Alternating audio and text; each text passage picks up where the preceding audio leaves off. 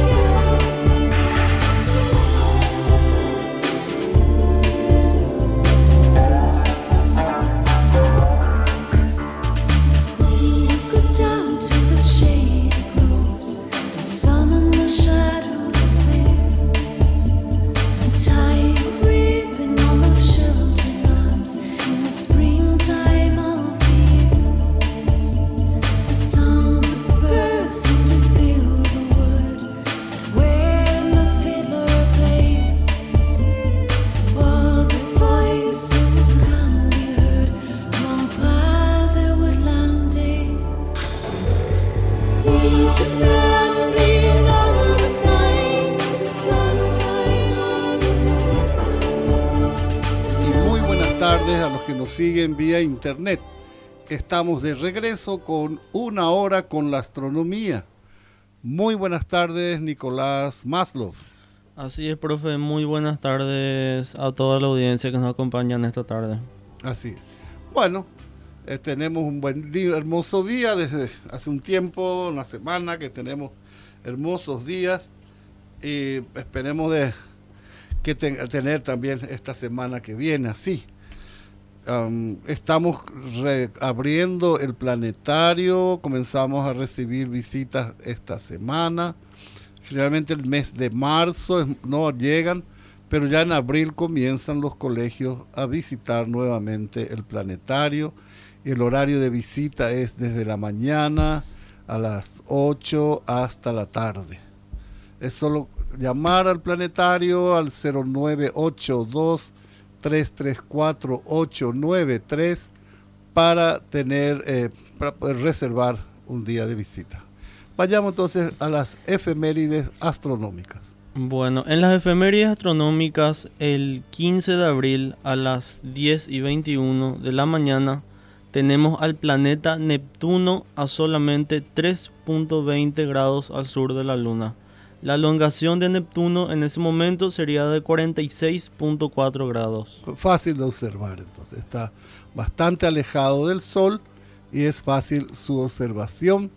Y siempre la anécdota de Neptuno es la velocidad del viento en la atmósfera de Neptuno que supera los 2.000 kilómetros por hora. Qué cosa, che. Terrible, los mil.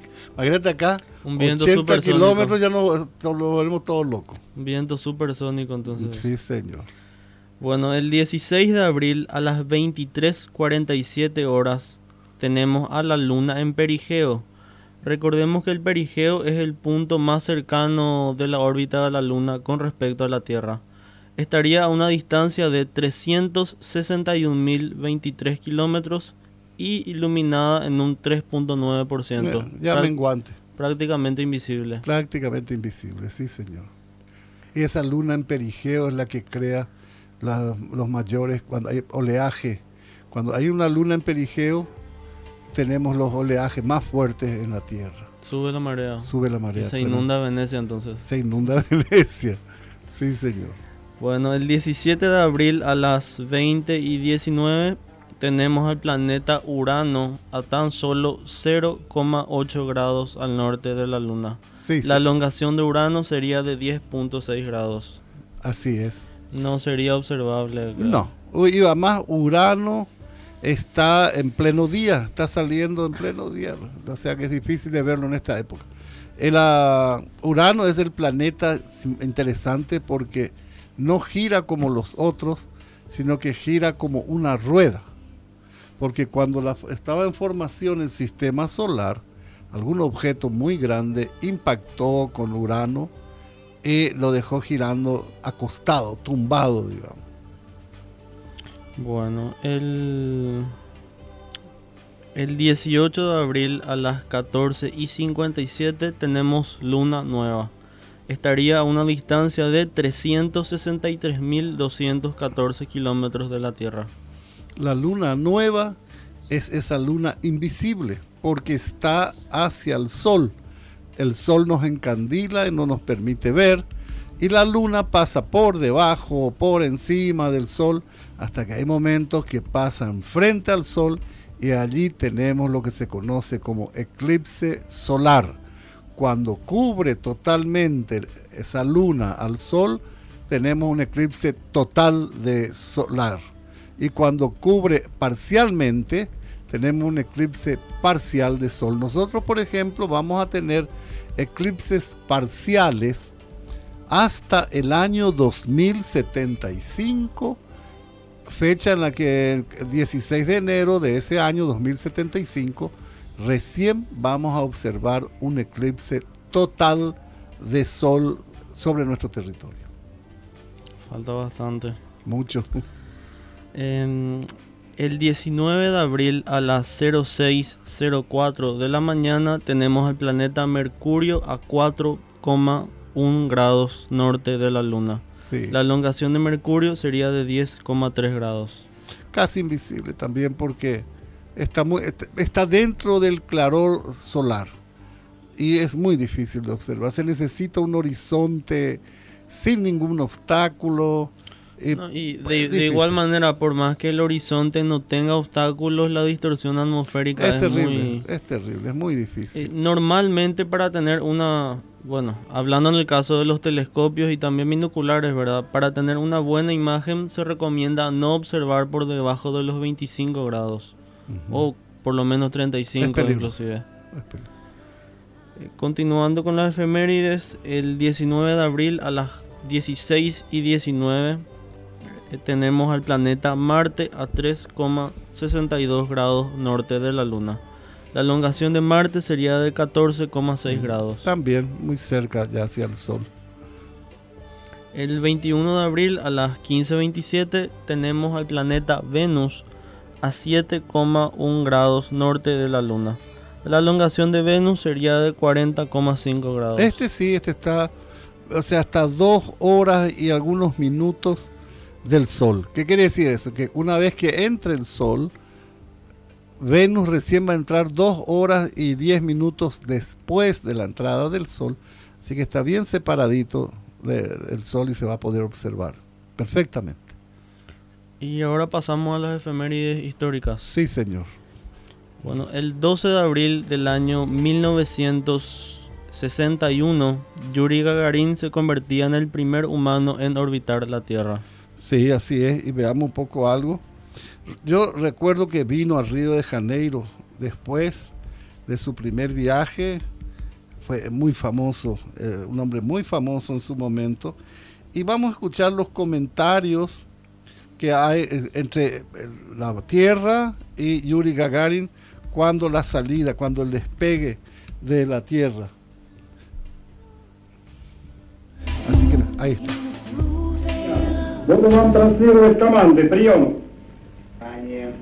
Минутная готовность. Кедр.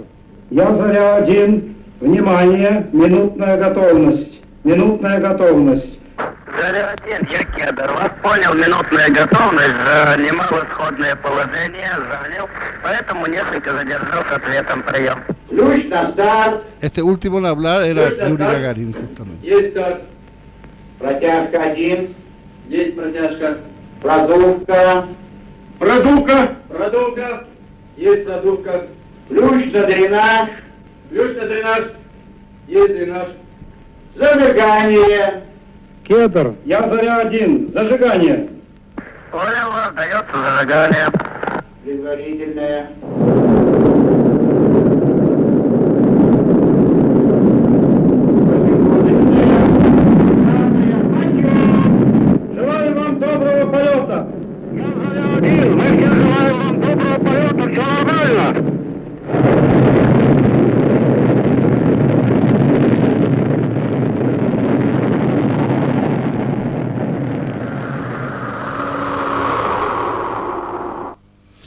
Escuchábamos las conversaciones entre Yuri Gagarin Korolev, que era el jefe de, la, de toda la parte astronáutica rusa, saludándose y informándole cómo iban las cosas, que todo iba bien. Piensen ustedes, era el primer hombre, el primer ser humano en ir al espacio. Fueron momentos muy especiales los que vivieron en aquel momento y él dio una órbita completa, por supuesto, a la Tierra aquella vez. Tuvo problemas a su regreso, con el, eh, no se le desprendió el que lleva la parte de energía de la nave. Y hay una historia muy interesante con Yuri Gagarin. Él saltó de la nave con un paracaídas. Él no descendió a tierra con la nave. Y eso se guardó en secreto durante mucho tiempo porque la cuestión era descender con la nave a tierra. Pero como ya fue el primero en ir al espacio, siempre se le dio un lugar especial a Gagarin. Pero el tema de que no haya descendido con la nave, el, primero en descender con una nave fue un americano. Así que ese fue también un problema. Todas esas cosas se tenían muy en cuenta y cuenta la, la historia que Gagarin eh, descendiendo con un paracaídas le explicó a unas campesinas que estaban en, la- en el terreno donde él descendió de que no se asustaran, que él era un ruso, un soviético, le decía y que estaba de- viniendo del espacio.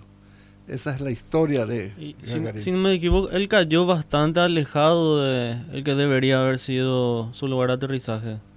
¿O no? No, el, el- el que cayó mal, muy lejos, fue el que dio el primero en- salir a caminar al espacio, Mm, sí. eh, que no recuerdo ahora el nombre.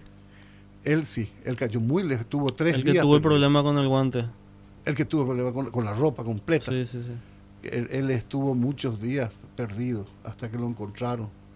Pasó hambre. Sí, estuvo- y los astronautas, como todos los militares rusos, son entrenados en Sí. supervivencia. Sí, muy bien entrenado y más todavía están acostumbrados al frío. Porque si otro, no sé, Mira si vamos a aguantar nosotros. Nosotros no. ya estamos. No, jamás. El frío es terrible. le- le- ima- Imagínate que ni los propios alemanes soportaron el frío de Rusia. El frío, el invierno ruso les ganó, ¿no? A los Sí, en alemanes. el, en, el, en el norte ruso es normal llegar a los 30 o 40 Sí. grados bajo cero. Viven así. Sí. No, no soport- eh, los, los alemanes primero no estaban equipados. Ellos cre- pensaron hacer una guerra rápida, pero no fue así. Bueno, vamos adelante. Bueno, el 13 de abril del año 1970, el tanque de oxígeno de la misión Apolo 13 explota en pleno viaje a la Luna. Eso, acá tenemos unas grabaciones que dieron a, a conocer hace poco, donde tenemos, donde tenemos, ¿No a poner? sí, donde tenemos, esa- se escucha perfectamente cuando avisa que tienen problemas y después comienzan a preguntar, ellos van dando datos de que todo va- iba cayendo a cero. Eh, Escuchemos un poco eso que es histórico, ¿no? La- y pudieron regresar estos astronautas de aquel viaje tan problemático, vamos a decir. La, la conversación entre Capcom de de Houston, Capcom es un astronauta que es el único que puede hablar con los astronautas en vuelo. en este vuelo estaba Lovell, que era el comandante de vuelo, y estaba también Jack Swigger, que era piloto del módulo, y el otro astronauta estaba Hayes, que era el, piloto del módulo lunar. Ellos eh, tuvieron problemas, apenas salieron, y el Capcom fue Jack Losma, un astronauta, que es el que se comunicaba con ellos, y les preguntaba, ¿qué pasa? ¿Qué pasa? Porque ellos le decían, tenemos problemas, estamos con problemas. We've got one more item for you when you get a chance. We'd like it to uh, stir up your. In addition, uh, I have a shaft and trunnion. Okay. For a look at the Comet Bennett if you need it. Stand by.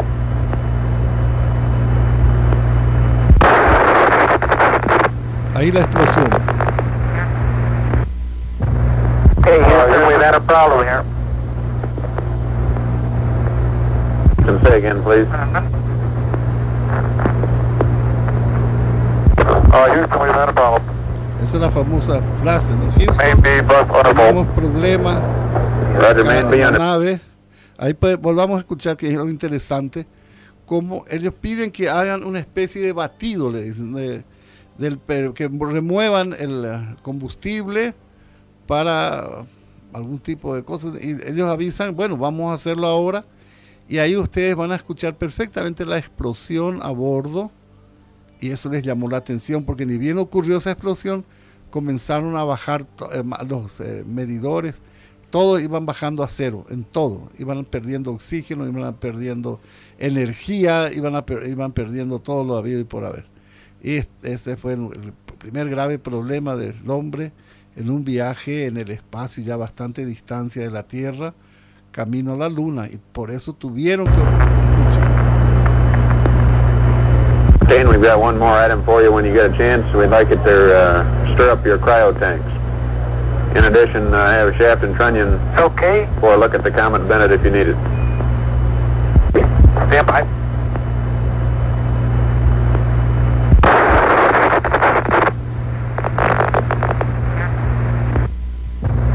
Hey, Houston, we've had a problem here.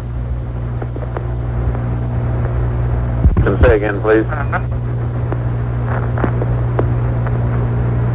Uh, Houston, we've had a problem. Maybe bus undervolt. Roger, man, be undervolt. Stand by 13, we're looking at it. Ahí a. Okay, uh, right now, Luego de uh, la Houston, explosión. the uh, voltage is, uh, is looking good. Y algo que nunca voy a olvidar es que las iglesias en Asunción, todas las iglesias quedaron abiertas esa noche, recuerdo porque se rezaba por los astronautas, por el regreso de los astronautas. Fue un- eh, tremendo. Y lo interesante que ya nadie atendía este la- el vuelo del Apolo 13 porque ya era algo tan común, tan fácil parecía. De repente surge este problema y salta todo el mundo a controlar el regreso del vuelo. Y después, cuando llegó, pudieron amar- amarizar, bueno, ahí fue la alegría general de que pudieron haber regresado estas personas después de todo un problemón que tuvieron durante el camino hacia la luna. Y ese fue el vuelo Apolo 13, que ya hasta películas se hicieron con eso. Bueno, vamos adelante. Bueno, el 13 de abril del año 1781, William Herschel descubre el planeta Urano. Sí, señor. Y algo interesante que encontró Alberto Duarte, el querido amigo, recordado amigo Alberto Duarte, Tito Duarte, historiador, un documento de Paraguay donde observaban el tiempo, eh, calculaban el tiempo, la órbita de Urano. Urano fue descubierto en 1781, para allá por el 700, 1782, 83, llegó una misión de España para ubicar la posición exacta de Asunción. Esta misión trajo un telescopio y eh, creo habrá sido el primer telescopio que tuvimos por acá en Asunción, porque los telescopios más bien estaban encontraban en las misiones jesuíticas. Este, este telescopio eh, eh, estaba montado donde hoy está el Ministerio de Agricultura, en la esquina de Alberdi y Presidente Franco. En esa esquina, en ese lugar estaba la casa donde montaron ese telescopio con el cual realizaban observaciones buscando ubicar la posición exacta de Asunción. En esa época no se tenía noción de lo que era longitud, sí latitud. La latitud es muy fácil, cuestión de medir la posición de las estrellas, uno puede saber eh, en qué, en qué posición se encuentra con relación al ecuador. En cambio, la longitud es muy complicado y eso recién fue descubierto, eh, inventado, fue solucionado, vamos a decir, con el famoso cronómetro inventado por un inglés. Así es, profe. Luego el... Disculpen, tengo un problemita técnico. Tenemos el 13 de abril Eh, de 1855, perdón, sí, nace Percival Lowell. Percival Lowell, un millonario, amante de la astronomía, él se construyó su propio observatorio y el fanatismo de Percival Lowell era de la posibilidad de vida en el planeta Marte. Percival Lowell fue quien pagó, dejó dinero para que se buscara el décimo planeta. Y se encontró, así fue que descubrieron eh, Plutón. Eh, o sea, el noveno planeta. Descubrieron Plutón. Por, y mucho se dijo que se llamaba Plutón por Percival Lowell, PL, PL, en las primeras letras. Bueno, el 15 de abril del año 1990 el telescopio espacial Hubble es puesto en órbita. El transbordador Discovery sitúa el telescopio espacial Hubble de unos 13 metros de longitud en una órbita situada a algo más de 600 kilómetros de altura. El Hubble, un ingenio en el que se invirtieron 1.500 millones de dólares, fue bautizado así en honor al astrónomo estadounidense Edwin Powell Hubble. Desde entonces, el mayor observatorio espacial que ha tenido que ser reparada en varias ocasiones ha permitido a los científicos descubrir nuevas galaxias, agujeros negros y estudiar los orígenes del universo. Si nada lo impide, la falta de financiación hará que el, Hubble sea retirado del servicio, sacado de órbita y sumergido en el océano a finales de esta década. Eh, vale la pena comentar, profe, que el telescopio Hubble va a ser visible hoy desde Asunción muy brillante. ¿Así? ¿Para Sí. qué hora sí decir? Pues Eh, va, va a aparecer al oeste a las 18.09 y va a desaparecer al este a las 18.19. Más o menos por qué región pasa, por el mapa, si podés, para que los que quieran observar. pasa exactamente de este a oeste sobre nuestras este. cabezas. Perdón, sí, de oeste a este sobre nuestras cabezas pasa. Ah, exacto sobre Asunción. Acá tenés el mapa si Aparece mirar. a las 18, mira un poco, exacto pasa. ¿A qué hora aparece? Me decís, Apar- dice? repito, el telescopio espacial Hubble visible desde Asunción y alrededores eh, a, la- a partir de las 18.09 desde el oeste hasta las 18.19 donde desaparece al este. Mucho, 10 minutos va a estar. Sí, 10 minutos. Y va a estar sobre nosotros más o menos a las 18 y 15. ¿Qué hora te da eso? Exactamente a las 18.15. 18. O sea que si quieren ubicarlo, 18 y 15, de- a partir de 18 y 14. Sí, eh, Miren, levanten sus cabezas, miren arriba, que va a estar pasando encima. Claro, nuestro. lo que yo siempre recomiendo es estar pendientes desde algunos minutos antes, ¿verdad? Primero que todo para que nuestra vista se acostumbre un poco a la oscuridad, a las condiciones del cielo. Y también porque no todos tenemos bien sincronizados los relojes con el horario Sí, UTC, hay- ¿verdad? hay errores, sí. Ahora, por ejemplo, el, el horario oficial es las 14 y 25 con 20 segundos. Sí. Sin embargo, yo, por ejemplo, acá en el iPad tengo 14.26, la computadora dice 14.24, Mi reloj dice 14.20. O sea, nunca estamos 14, bien no, no. sincronizados. Eh, es como que se dice en Paraguay. Vecinos y relojes nunca andan bien. Nunca andan Hay igual. Nunca hay problemáticos. Bueno, así que todos los que puedan no se pierdan la oportunidad de observar hoy al telescopio. Repetimos, 1809 va a aparecer por el oeste. A, a partir de 1814, miren, o sea, antes, 3, 2, 4 minutos antes, estén atentos sobre, sobre sus cabezas. Y va a estar pasando a las 18 y 15 sobre Asunción. Y luego va a ir perdiéndose por el este. Así es, cuando, cuando pase encima nuestro va a estar a una distancia de 561 kilómetros de la Tierra.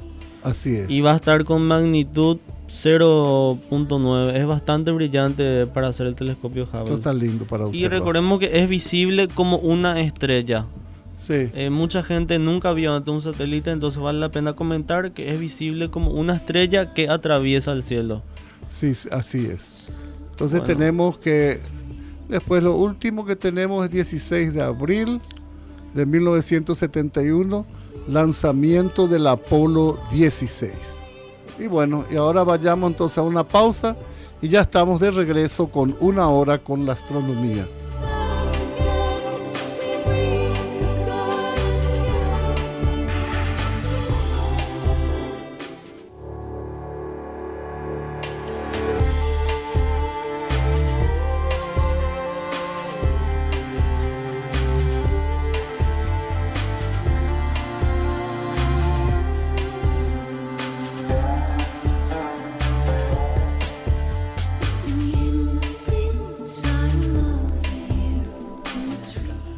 Estamos de vuelta con el programa, ya tenemos a nuestros invitados del día de hoy.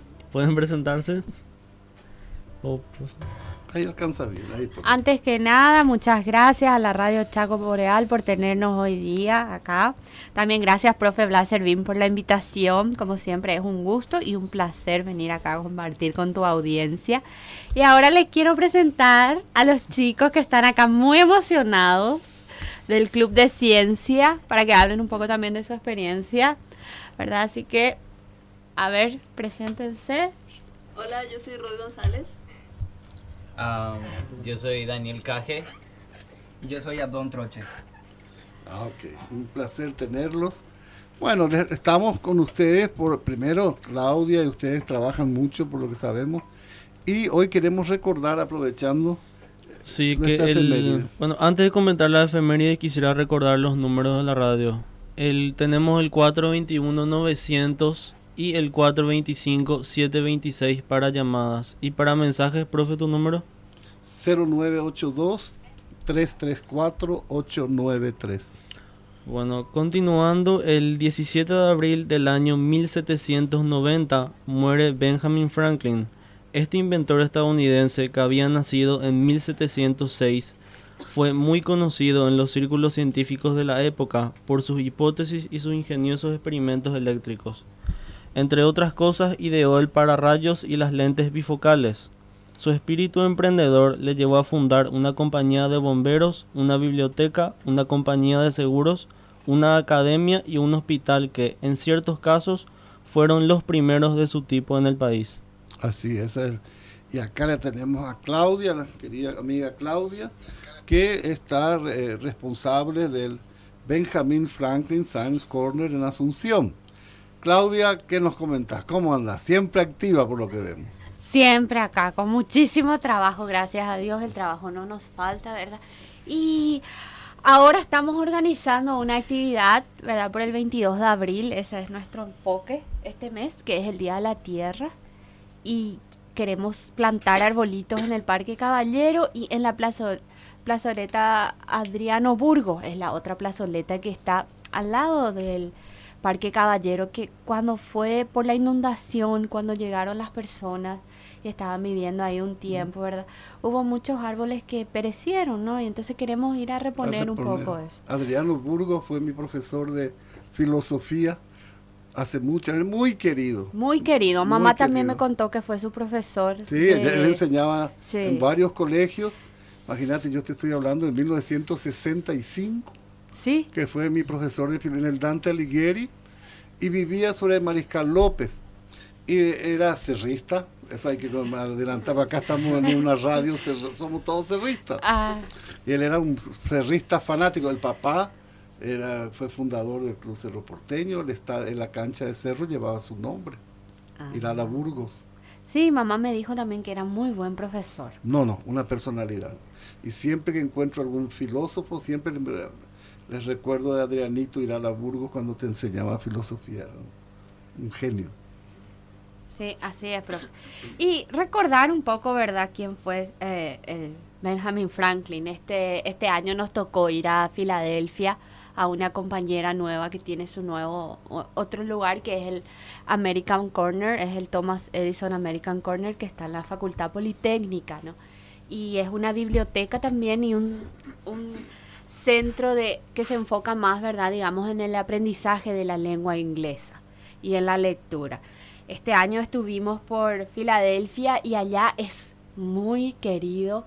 Hay varias plazas que llevan o plazoletas también que llevan su nombre y la que tenemos una foto porque justamente Ruth tuvo la oportunidad de acompañarme ahí es una foto con el Benjamin Franklin y la cometa porque el Mm. Science Corner tiene su cometa, ese es el logo, ¿verdad? Y entonces estábamos ahí y le dije, vamos a tomarnos una foto con Benjamin Franklin. Y te comento que el, cuando la Semana Santa estuve trabajando en San Cosme y San Damián, y estaba un grupo de americanos de, la, ¿cómo se llama? Cuerpo de Paz.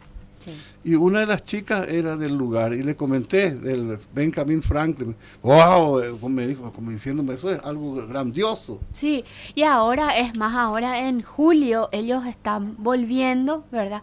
Y ojalá que se nos cumpla y que venga el astrónomo, porque están queriendo traer un astrónomo exclusivamente para trabajar acá con el profesor Ah. Lasserville. Eh, eh, no, para los muchachos también. Así y que, Ruth, ¿y vos cómo andás con él? Te vi muy activa el otro día, ya cuando estuvimos en el CONACYT. Sí, estoy, yo estoy súper bien. Y... ¿Más cerca? Ahí. Y bueno, y siempre estamos trabajando con Clau en las actividades del, del corner, ah, del Science Corner. Ahora tengo que especificar porque tenemos dos corners en, en la embajada. Y siempre estamos ayudando en, en actividades y estamos tratando de hacer público más por- para que las personas sepan y para que se interesen más también en lo que es la ciencia. Y eso es lo que estamos tratando nosotros de, de lograr.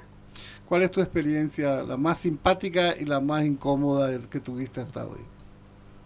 Y tengo que pensar, ¿verdad? Que...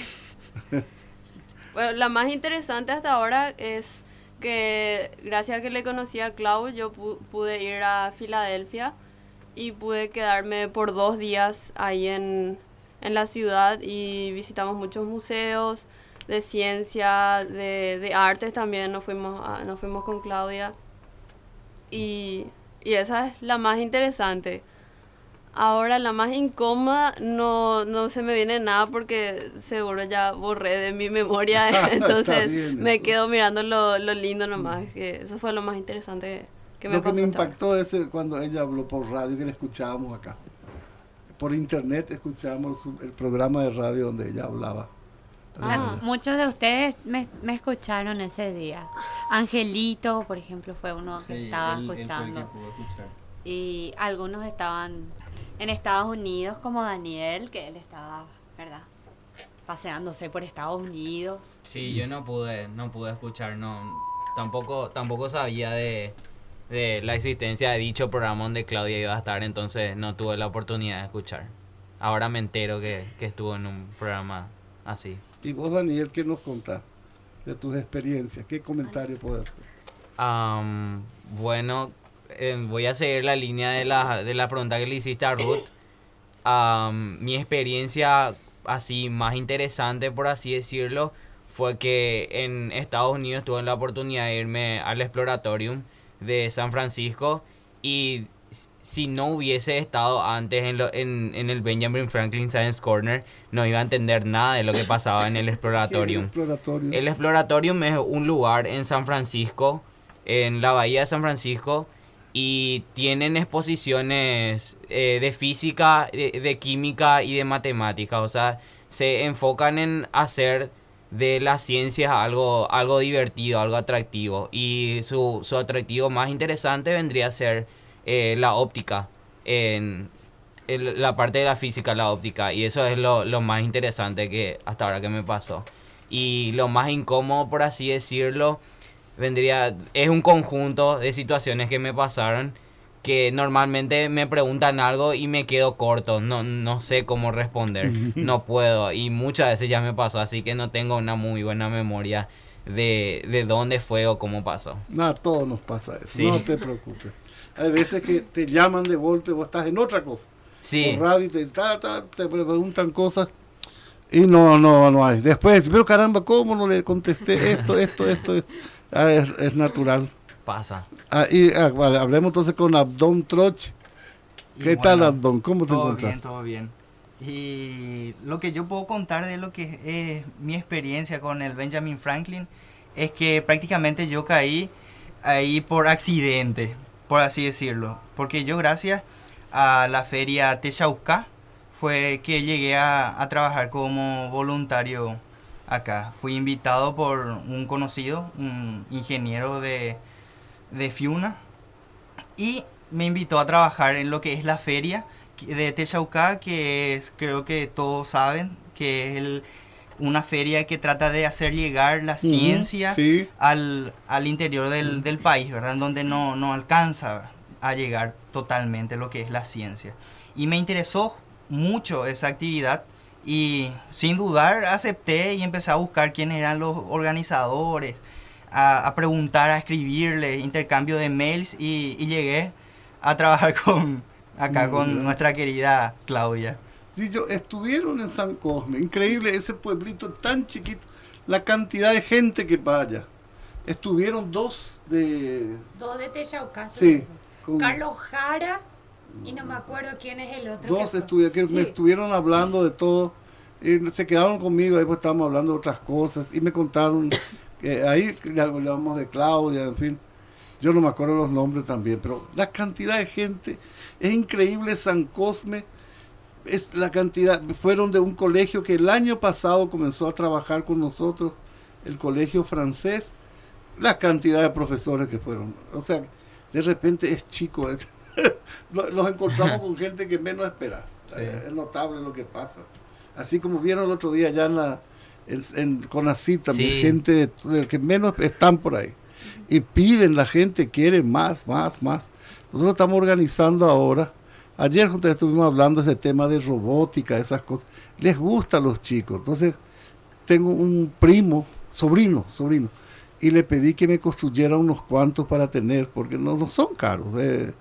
Él mismo hace por 30 dólares, ah, cuesta uno, me está, uno chico. Y uno bueno, ya bastante grande, me mostró, está por los 100 dólares. O sea que no es tan caro que digamos, y se puede tener una buena cantidad para. Porque les gusta a los chicos. Por ahora, y más todavía están, cuando le hablas de Marte, los robots que van a Marte, esas cosas les gustan. Sí, ahora mismo en, dentro de lo que es el Club de Ciencias que está dentro del Benjamin Franklin Science Corner, tenemos dos de nuestros compañeros, por así decirlo, Ángel y Yumi, y están trabajando todo el tema de robótica para el próximo T-Showcast, así que estamos también en, sí, no, no, en ese eso aspecto. es hermoso, es lindo. Y bueno, entonces yo ahora voy a dejarle a Claudia y que quede con ustedes, ustedes son los dueños, porque quiero que Claudia, eh, como siempre, informe un poco las actividades y qué está- estás pensando hacer y todo lo que hay de nuevo por Benjamin Franklin. Sos, ya sos de acá de la casa, así que Gracias, profe. dueña del micrófono. Bueno, y nosotros ahora, bueno, siempre me preguntan la gente cómo, no, cómo, cómo te encuentro, dónde te encuentro. Y la, la manera más fácil de encontrarnos es a través del Facebook. Nuestra página de Facebook es Benjamin Franklin Science Corner. Y si no, también le pueden preguntar al profe, que el profe es el que sabe, ¿verdad? Nuestra página Sí. acá. Nico también ya conoce siempre. Y estamos, como siempre, seguimos con las visitas de colegio, que son totalmente gratuitas, no tienen que pagar, solamente se tienen que acercar hasta el centro. Y vendría a ser un- la manera que funciona, que yo le explico siempre a la gente, porque quieren saber es, nosotros trabajamos con la Sociedad Científica del Paraguay, el Science Corner es parte de la Sociedad Científica del Paraguay. Y la Fundación La Piedad, que es quienes son los dueños del edificio, ellos necesitan, necesitamos hacer una nota y lo que hacemos es una nota pidiendo permiso para el edificio. Entonces un profesor, por ejemplo, yo soy profesor de ciencias básicas, quiero ver, quiero estudiar algo sobre el... Ayer estuvimos haciendo con un colegio Fernando Lamora, estuvimos construyendo estroboscopios, ¿verdad? Que son, digamos, Abdón va a hablar más de esa parte ya que él es el ingeniero en el grupo y siempre maneja todo. Es estudiante de ingeniería, entonces le damos siempre todo lo que es la parte de física y demás. Así que no me explica un poco qué es un estroboscopio. Y bueno, el, el estroboscopio es un artefacto que, que estudia la, la parte de lo que es la estroboscopía, ¿verdad? Em, el ejemplo más claro, como soy ingeniero, generalmente tiendo a, a buscar el uso de una aplicación, de un fundamento físico. Y el uso normal, que es, o sea, clásico en ingeniería, que se le da al estroboscopio es para medir la revolución de, de un motor. Y es utilizando la luz. Entonces, eh, a través de, LEDs, de iluminación y de líneas marcadas por el motor, por así decirlo, el que está girando, se puede determinar eh, si está en, en cierta frecuencia, o sea, si está girando a una cierta velocidad, mayor o menor. Y eso eh, también, el estroboscopio también sirve para saber, o sea, para ver secuencia a secuencia de un movimiento. Por ejemplo, un lanzami- lanzamiento de una pelota de tenis. Te va a través del estroboscopio, podés saber el movimiento que hace y va, va mostrando a través de la imagen posiciones que cada segundo va, va poniéndose con respecto al tiempo, por así decirlo. Y generalmente se ven en los libros de física eso, que son secuencias de, de posiciones de la misma imagen, por ejemplo la, la- la pelota de tenis. Y, y más, eso lo que puedo contar. Así es. Y ayer entonces construimos eso con un, un grupo de chicos. Fueron 40 chicos, profe. Tuve que dividirles 20 y 20. 40, Sí, porque vos sabés cómo es. Porque estaban construyendo. Y me, me gusta ver cómo acá en Paraguay nosotros somos ingeniosos y nos ingeniamos. Tenemos pocos tenemos, materiales, con pero con lo que tenemos hacemos. Te voy a comentar, eh, cuando éramos jóvenes, nosotros nos reíamos porque venían las revistas americanas y te decían, en la tienda de la esquina de su casa, muy fácil, usted consigue, nada no teníamos, ni en la ferretería más grande de Asunción. no. Ahora Eh, sigue todavía eso.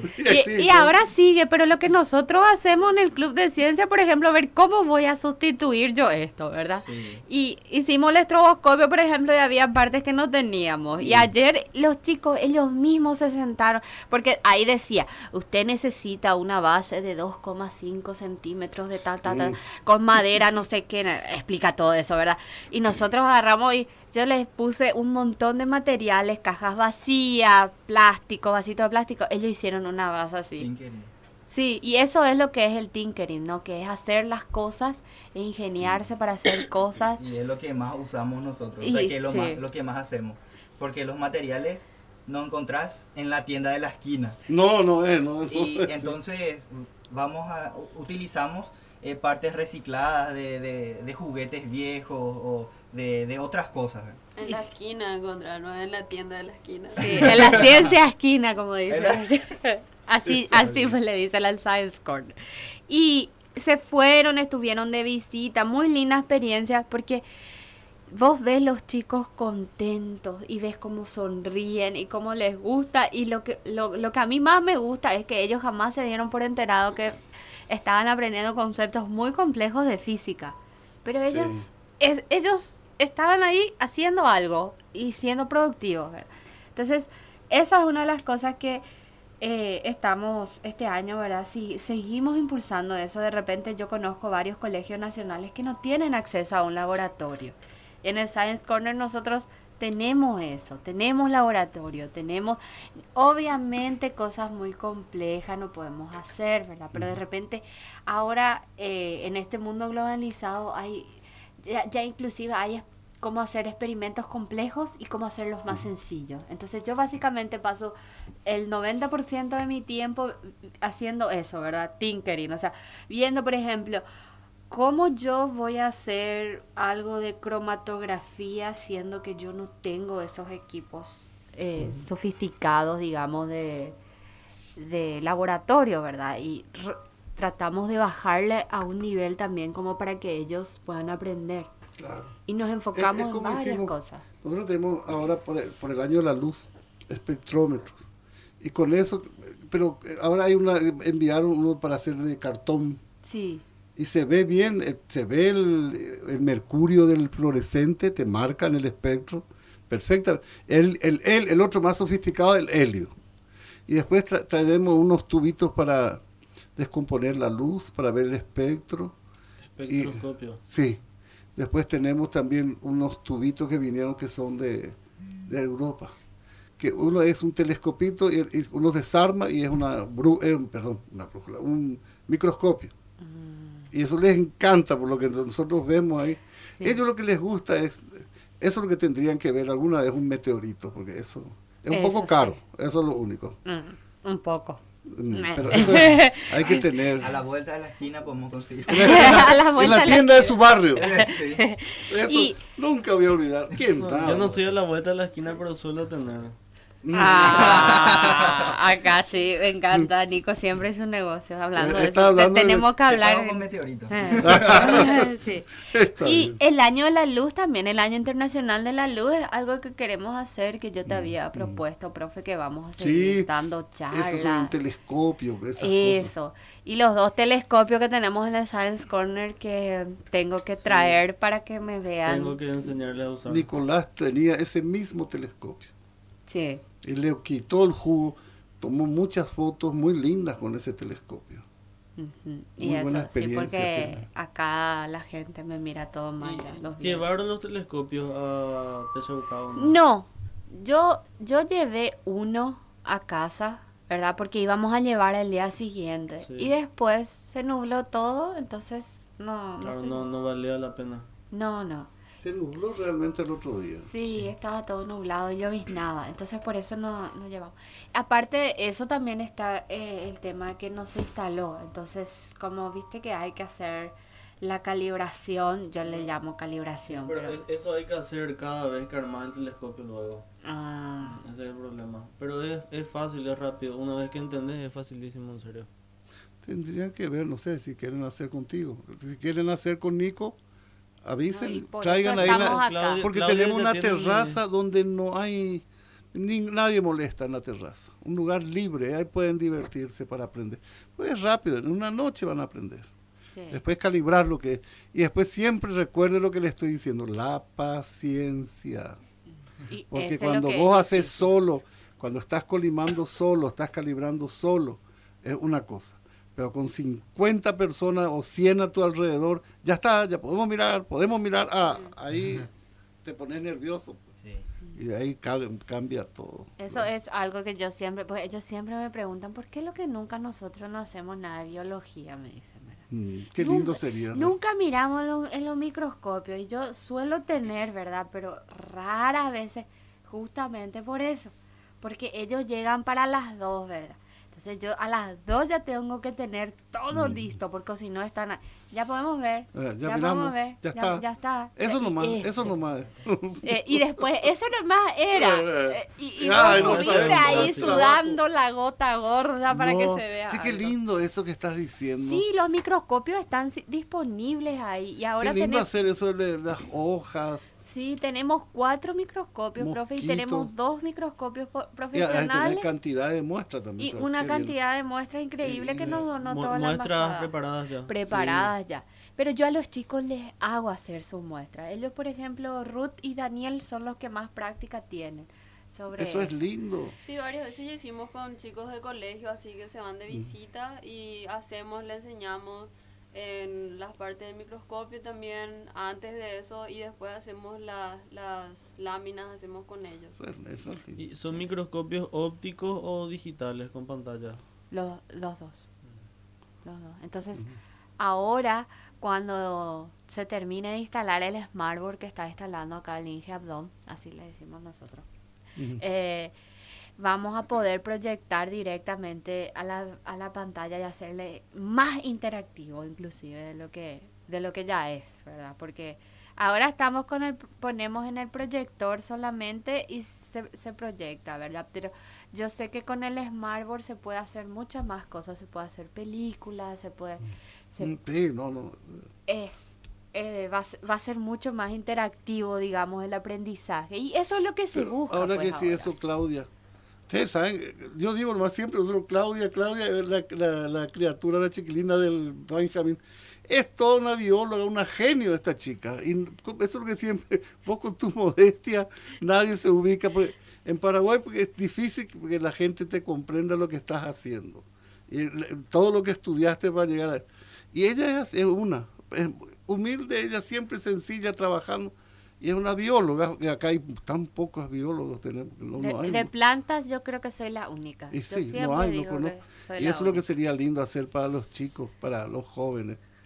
Y ahora ando haciendo, mira, mira. Esta, no, esta gente es chusma, esta no Sí, hagas caso a no, no, no. Es- así son, así son. Pero ya van a ver, ¿verdad? Porque después bien que, Claudita, no entendemos. Mm. Ahí. Ahí, ahí ya va a llegar la hora de Ya- cobrar. Ya, va a llegar la De hora todo. de cobrar todo. Y ahora aprovechando lo último, ¿qué, qué pro- proyectos tenés eh, con los chicos que van a hacer? Los Bueno. chicos, los chicos son todos ingenieros. son- Sí. Dios mío, qué viejos están. Así, así, así digo yo también. Tenemos el Día de la Tierra que vamos a hacer el 22 de abril, el Año Internacional de la Luz. Y yo quiero anunciar, ya que estamos teniendo, vamos a tener un campamento de ciencias exclusivo para chicas, ¿verdad? Y las plazas son limitadas en julio. Y seguimos trabajando en Texauca. Entonces estamos decidiendo si es que Texauca va a ser en, en Villarrica o en Coronel Oviedo. Estamos todavía viendo, ¿verdad?, dónde mejor va. Coronel Oviedo tiene un grupo, los dos, los dos Sí. lugares, yo estuve en los dos lugares. Coronel Oviedo tiene un grupo muy interesante y eh, ellos trabajan al lado de la catedral. Hay una esplanada hermosa donde se puede trabajar bien. Es todo con ¿cómo se dice? esas, esas piedras grandes, hermoso lugar. Sí. ¿Y, Coronel Oviedo. y cada cuánto tiempo se hace Texauca? Y Ah, Hace poco fue la última Sí. Texauca fue en... No hay tiempo, pero lo que hay es el número de ferias. Entonces son cuatro ferias. Al año. a- eh, por este año. Lo que pasa es que Texauca es un programa especial que ganaron los los de la asociación Fulbrighter. Son un, un becados, ex becarios y becarios actualmente que se juntaron, escribieron un proyecto y presentaron al gobierno de los Estados Ah, Unidos. o sea, esos dos que hablaron conmigo son ex becarios. Sí, ellos son ex Mm. becarios. Entonces, ellos son los que presentaron este proyecto, ganaron los fondos y el Science Corner le provee todo el apoyo y aparte que un equipo fantástico de voluntarios, porque todos los voluntarios son fantásticos ahí. Y, y estamos, estamos trabajando en eso, ¿verdad? Es, es difícil, pero bueno, acá el profe es... No, no, estamos escuchando Sí. atentamente. Atentamente están escuchando. Pero eso es. Entonces nos quedan dos ferias más y estamos queriendo que la gente se acerque, que presenten propuestas, ¿verdad? Y síganos en el Facebook para ver constantemente Claro. los programas que ¿Cuál estamos es el, teniendo. El Facebook es Benjamin Franklin Science Corner. Ok.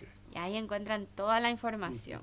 Y no tengan miedo a preguntar. Tiene una cometita de diferentes colores en la Sí, foto. sí, sí, sí. Ah, también cabe destacar que el- con el último Techoca que hicimos en Villa Ayes logramos contacto con chicos de Villa Ayes, especialmente con los del Centro de Melodía y no estamos, ahora mismo estamos como encaminándonos a formar un pequeño club de ciencias así como tenemos en el Centro de Melodía en Villa Ayes, así que ya estamos extendiendo nuestros brazos más allá también.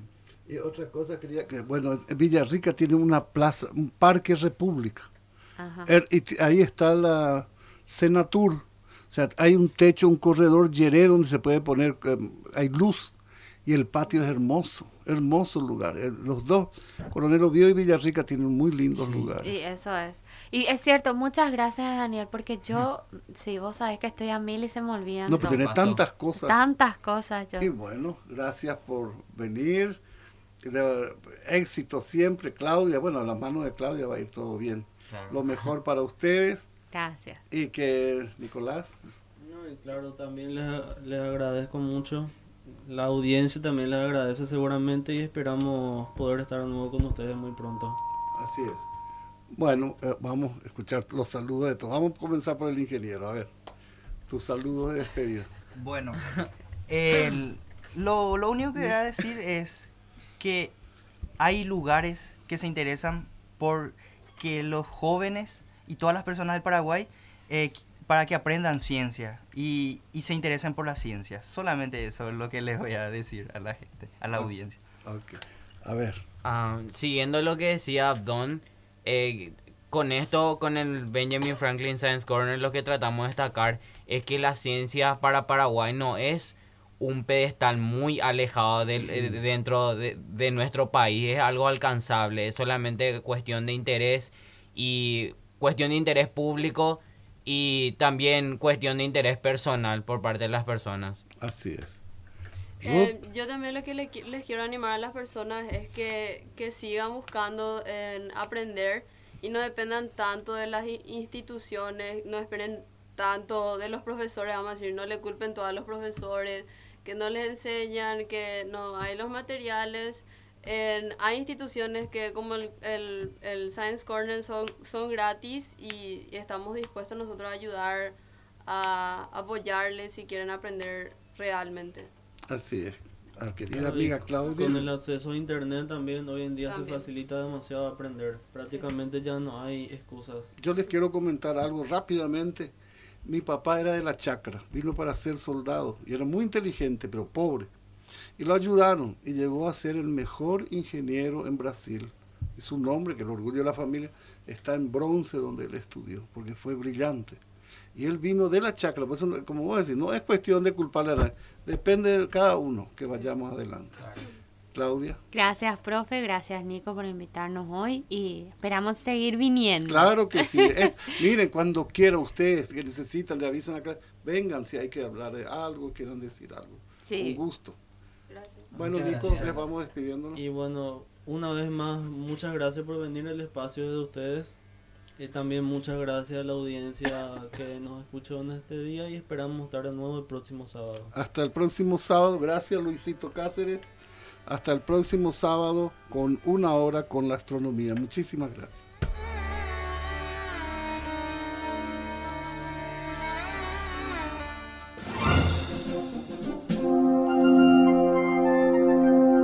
Esto fue Una Hora con la Astronomía